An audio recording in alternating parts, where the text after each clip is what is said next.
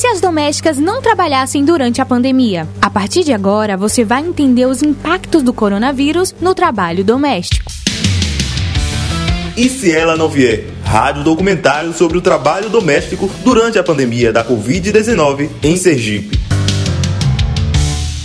Trabalho doméstico no Brasil já tinha vulnerabilidades antes da pandemia, mas os dados da empresa social Gênero e Número mostraram que o novo coronavírus agravou a situação. A organização de mídia teve acesso a 27 denúncias de abusos e violações cometidas contra as domésticas durante os cinco primeiros meses da pandemia da Covid-19. Dentre as denúncias enviadas ao Ministério Público do Trabalho, seis estavam relacionadas com a pandemia. Nesse período, teve doméstica que trabalhou com patrões sintomáticos para a Covid-19, compartilhou máscaras respiratórias, trabalhou domingos e feriados sem aumento salarial. A procuradora do Trabalho e vice-coordenadora nacional da Cor de Igualdade do MPT, Ana Lúcia Gonzalez, fala sobre atividade doméstica durante a pandemia a gente percebeu bem no início já da, da pandemia, né, que as trabalhadoras domésticas elas enfrentavam um problema decorrente da falta de reconhecimento,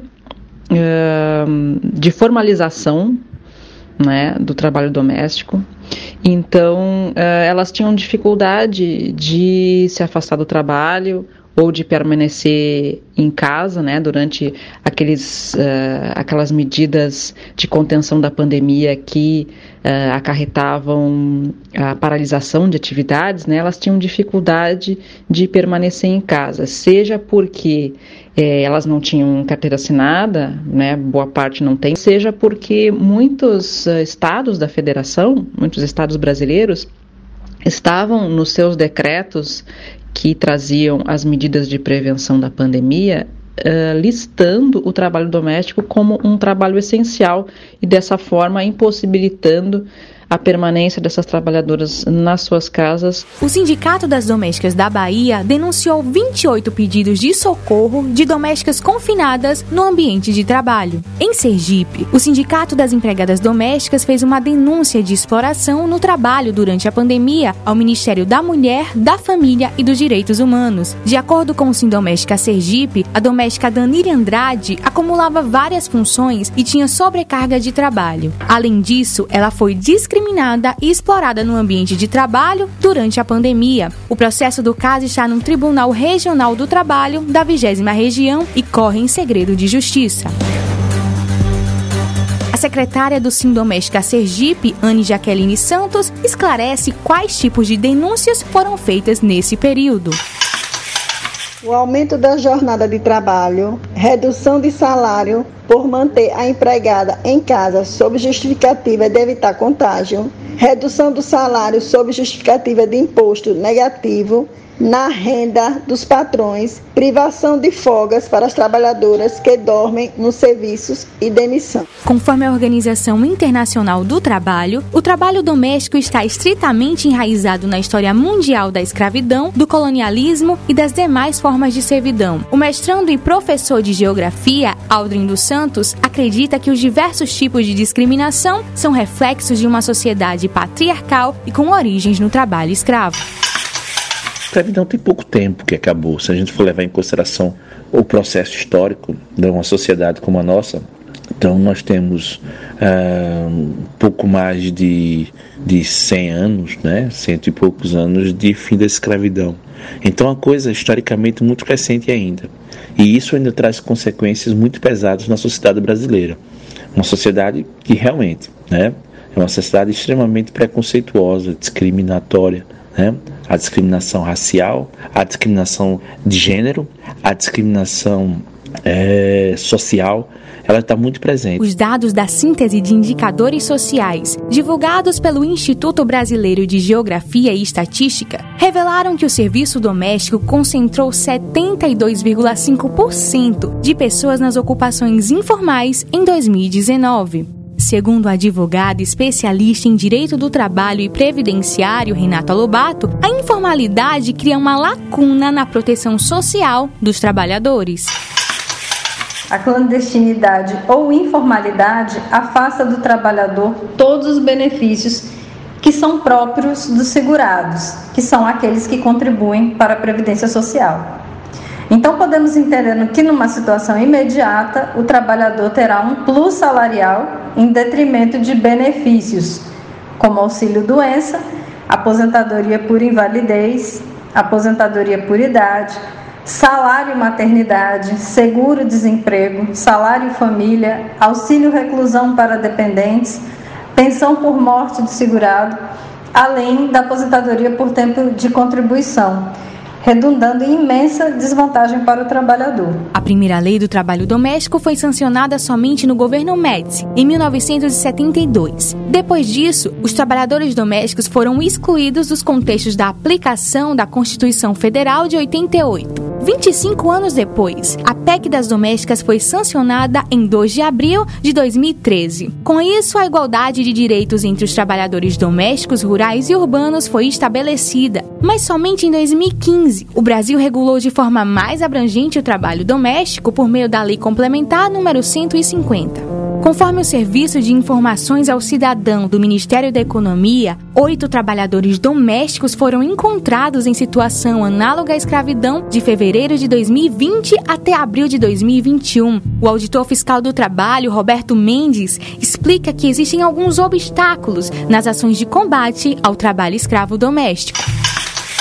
As ações voltadas para o combate ao trabalho escravo doméstico são mais difíceis se comparadas às demais operações realizadas contra os demais empregadores, principalmente né, por vários obstáculos, que é a dificuldade de acesso ao interior da residência, influência dos empregadores sobre as, manifestações ou declarações das vítimas, a falta de percepção né, do, da condição de vítima do empregado doméstico submetido à condição análoga de escravo.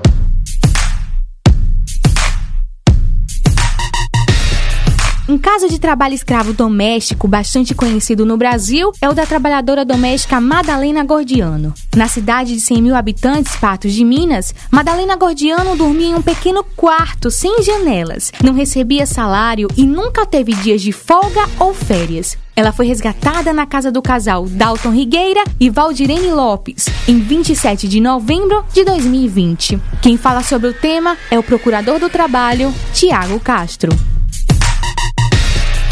Esse não é o primeiro caso de trabalho doméstico análogo de escravo e também não é o último, é, tendo em vista que após a divulgação do caso da trabalhadora Madalena Gordiano, já surgiram várias outras denúncias é, semelhantes em que trabalhadoras domésticas é, são submetidas a, a condições é, degradantes, não recebem pelos serviços prestados e uma das principais barreiras para a extinção do trabalho doméstico análogo à escravidão no nosso país é sem dúvida de cunho cultural, tendo em vista que uma parcela da sociedade ainda vê com naturalidade a exploração da mão de obra desse, desses trabalhadores.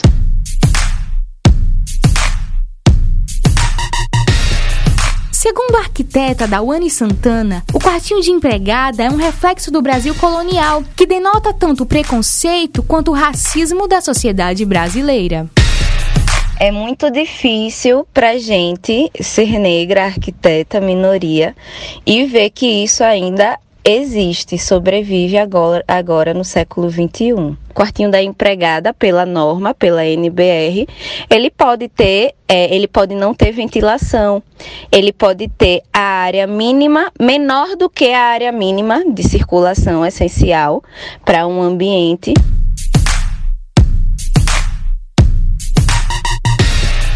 Segundo o procurador do trabalho, Tiago Cabral, o trabalho escravo doméstico é cruel e muitas vezes começa com um trabalho infantil doméstico.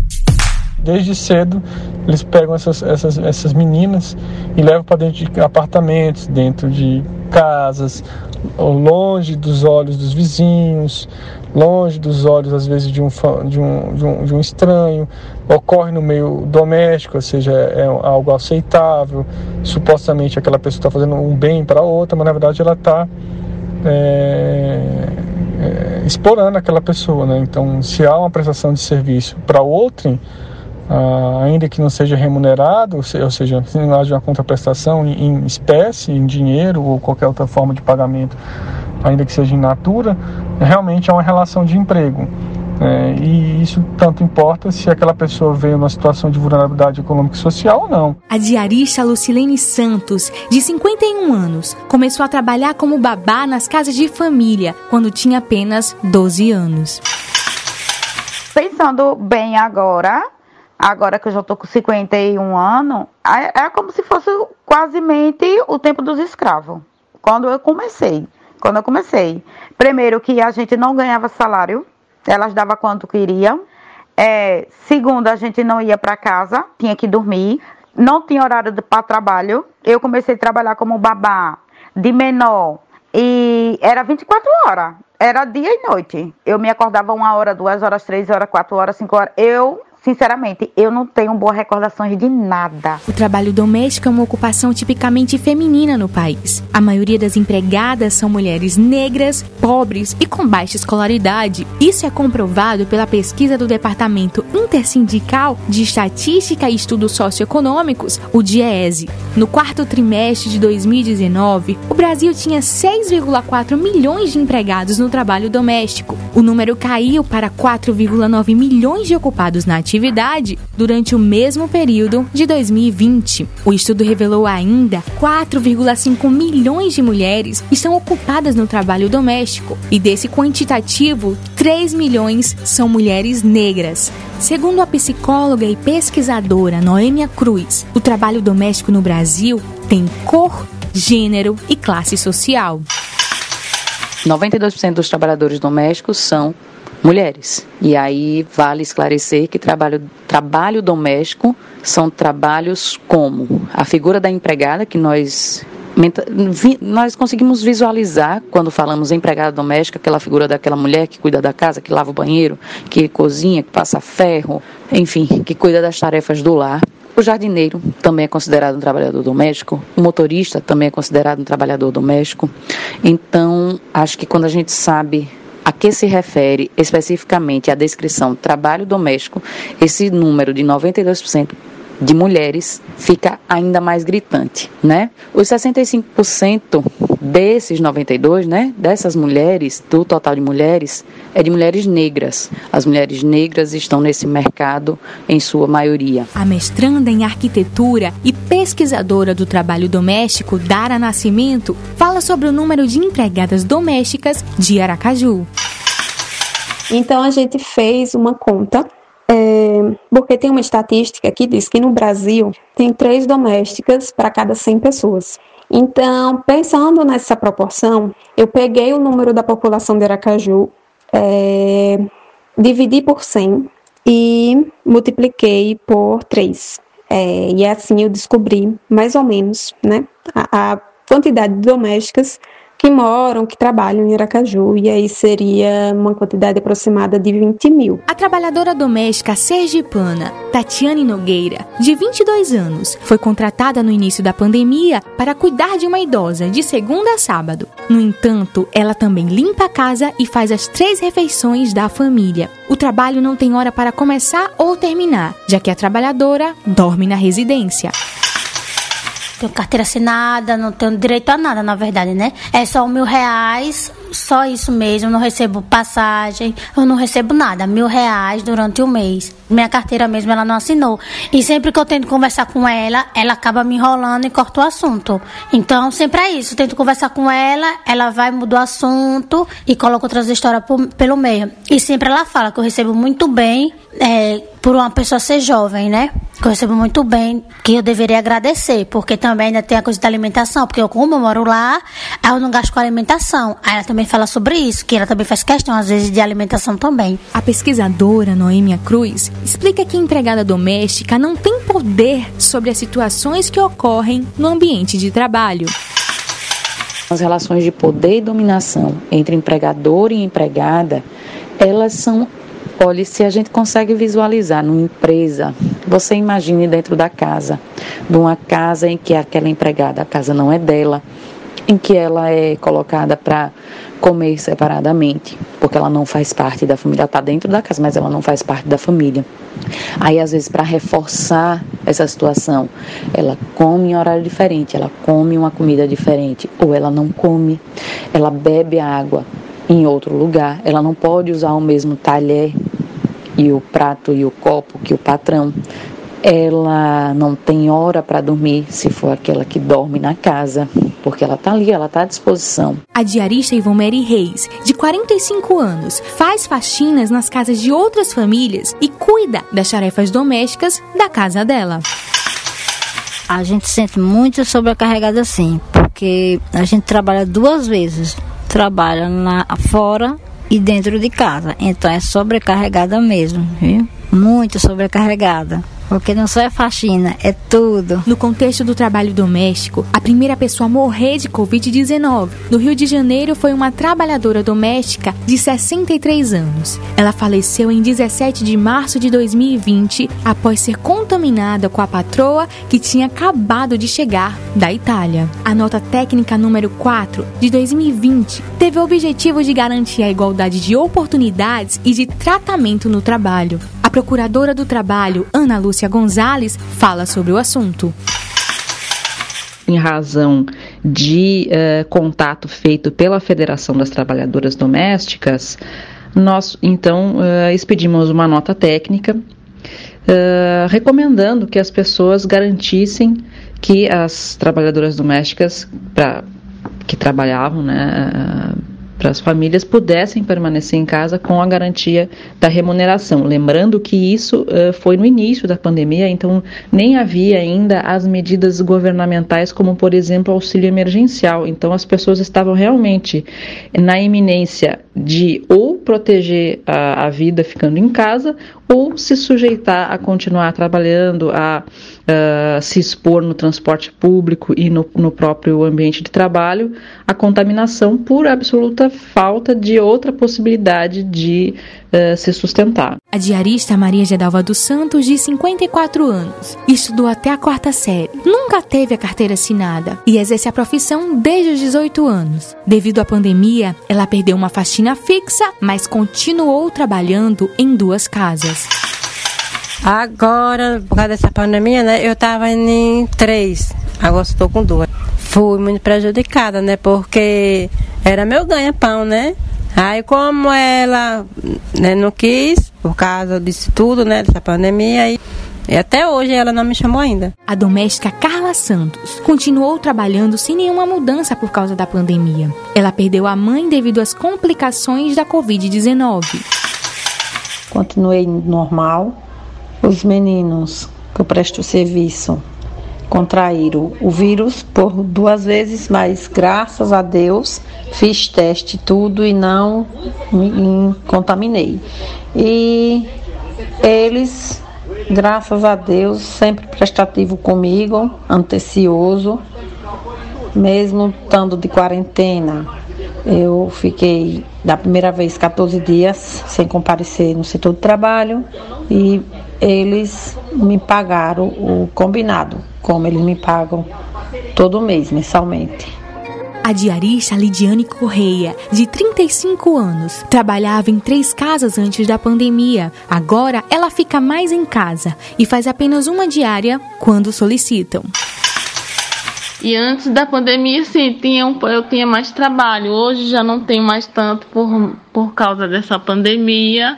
E logo no começo eu tive de pegar, assim, o coronavírus. Tive bastante medo, mas graças a Deus, hoje em dia já superei isso.